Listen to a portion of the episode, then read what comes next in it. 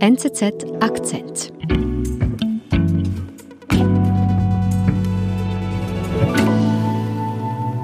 Die haben sich da zu acht in so ein Zimmer eingemietet, äh, Playstation installiert, Rauchmelder abgedeckt und dann ging es einfach darum, halt dieses Wochenende vorbeirauschen zu lassen. Hinter dem Jugenddrogenring stecken viele, teils tragische Einzelschicksale. NZZ-Redaktor Andreas Babs ist es gelungen, mit Betroffenen zu sprechen. Teil 2 Der Absturz. Andreas, wir haben im ersten Teil über dieses ausgeklügelte System von dem Drogenring in Luzern gesprochen. Und du hast schon angedeutet, da liegt mehr dahinter da ist noch mehr, mhm. ähm, weil die Jugendlichen haben sich das ja nicht nur gestellt, die haben es auch genommen und da gab es schwere Folgen. Hm. Und da muss man sagen, das ist auch erst bekannt geworden nach deiner Recherche. Genau, ähm, bis dieser Artikel erschien oder bis ich da recherchiert habe, war das einfach eine, eine spannende Geschichte aus einer kleinen Stadt jetzt nach dieser Recherche kann man sagen, hat das doch ein anderes Gewicht, weil vier Jugendliche gestorben sind.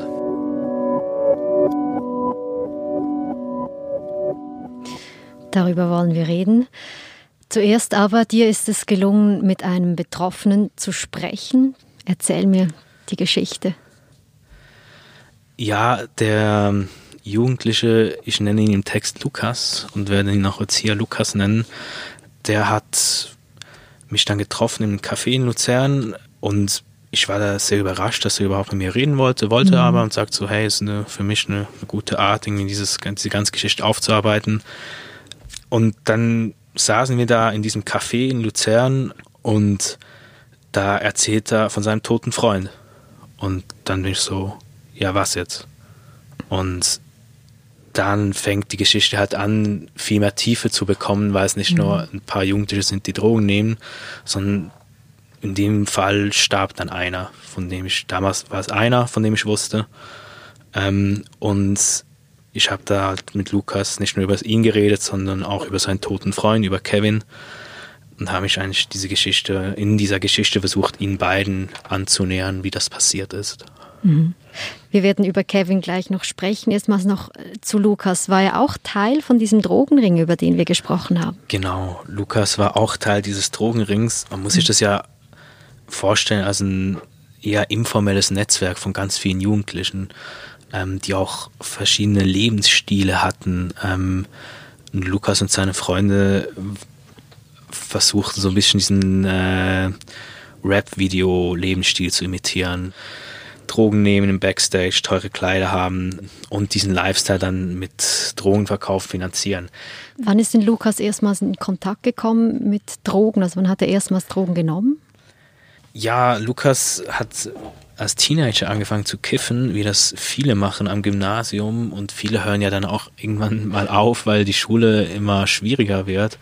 Lukas hat dann nicht aufgehört, sondern immer mehr mhm. gekifft und hat dann das Gymnasium dann irgendwann auch abgebrochen. Und in diesem Zwischenjahr hat er angefangen, Partydrogen zu konsumieren, Ecstasy. Und dann ging es eigentlich relativ schnell immer weiter. Diese Eskalationsspirale hat extrem schnell gedreht. Er war damals 18 und hat sich halt sehr schnell sehr viel reingeworfen und geendet hat es dann, und das war das Schwerste, was er genommen hat, waren halt diese verschreibungspflichtigen Medikamente, mhm. vor allem Xanax in seinem Fall. Lukas hat mir da von einem, einem Wochenende, das haben wir sehr lange besprochen, wo sie sich am Freitag in ein Hotel eingemietet haben, Playstation installiert, Rauchmelder abgedeckt und ähm, dann ging es einfach darum, äh, halt dieses Wochenende vorbeirauschen zu lassen. Mhm. Ähm, am Abend dann raus, Party, dann schlafen im Hotel und halt dieses Wochenende in diesem Hotel zu verbringen, total kompakt, total im Rausch. Mhm. Und solche Wochenende gab es, glaube ich, öfters. Ähm, es ist auch immer das gleiche Hotel. Und am Montag hieß es dann wieder ab in die Schule. An diesem speziellen Montag nicht, da hieß es, es ist Weihnachten. Okay. Ähm, da war tatsächlich Weihnachten, aber sonst ja, die, die sind halt normal in der Schule und dann sind wir halt wieder bei diesen Medikamenten, bei diesen gerade Xanax, Xanax ist ein Downer, man mhm. kommt so in eine Wolke rein, man beruhigt sich extrem, kannst halt ein Wochenende im Rausch verbringen und dann so einen Xanax nehmen und kommst halt runter.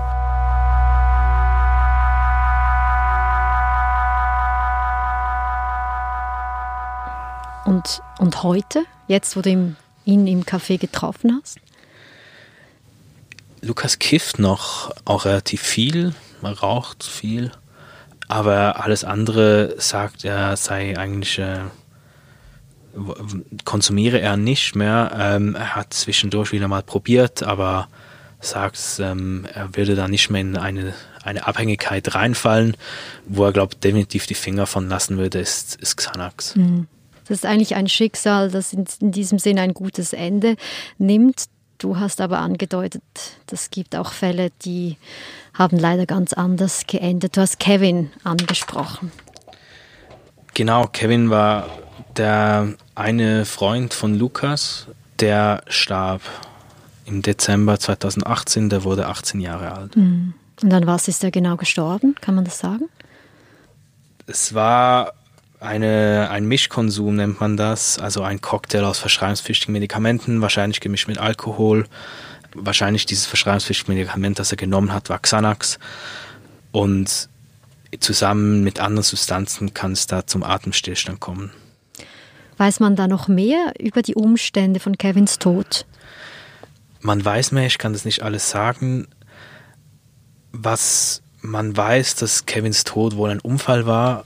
Er hat auch jemand, dem nahestand, geschrieben, ähm, er wolle nicht sterben. Das Eindrückliche ist, dass, dass Kevins Absturz halt dokumentiert ist, mhm. ähm, weil über Snapchat, die Freunde haben immer Videos gemacht, immer Fotos gemacht. Man sieht, wie, wie es Kevin immer schlechter geht. Diese Videos entstanden dann Wochen und Monate vor seinem Tod und man begleitet diesen, diesen jungen Mann dann so bei diesem Absturz.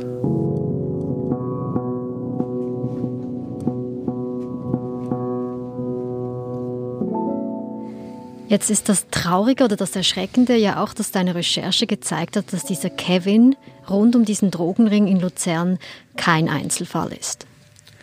Genau, also wir haben in der vergangenen Folge ja über diese wahnsinnige Polizeimeldung gesprochen. Ja.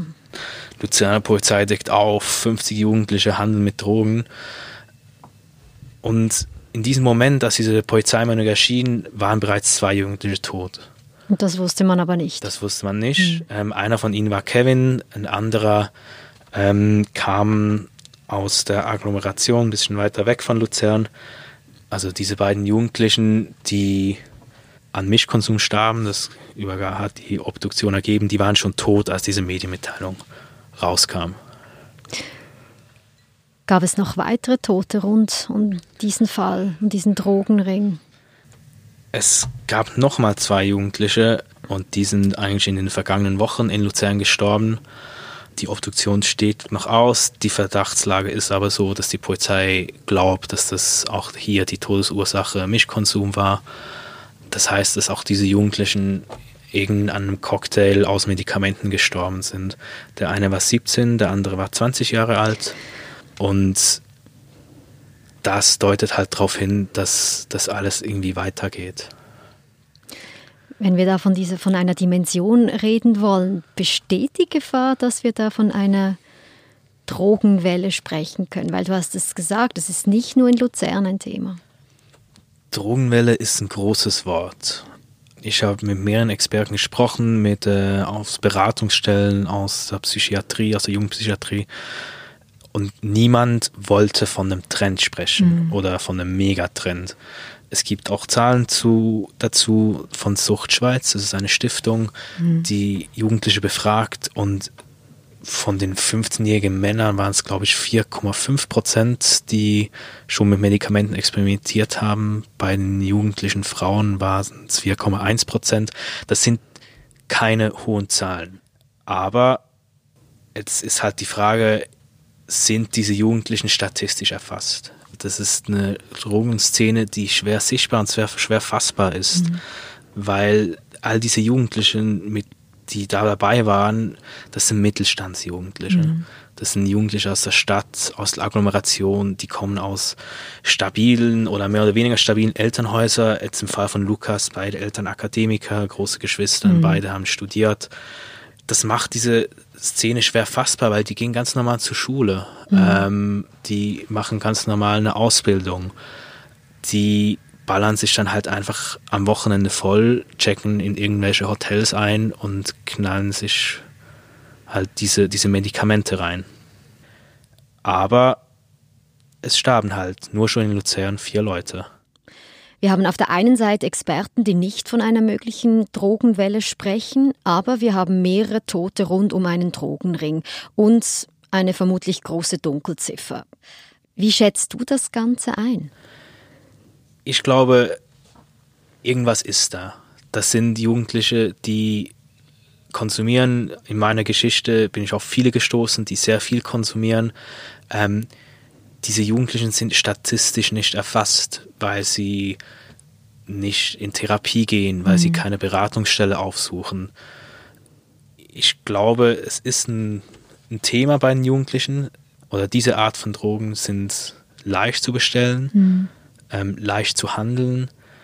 Ich glaube, da passiert im Versteckten sehr viel und ich glaube auch nicht, dass es ein Thema nur in Luzern ist, sondern ich bin überzeugt, dass es in ganz vielen Städten passiert. Es gab in Basel schon zwei Fälle, jemand ist gestorben, ein zwölfjähriges Kind musste, also wurde hospitalisiert, ist glaube ich knapp am Tod vorbei. Also da ist was.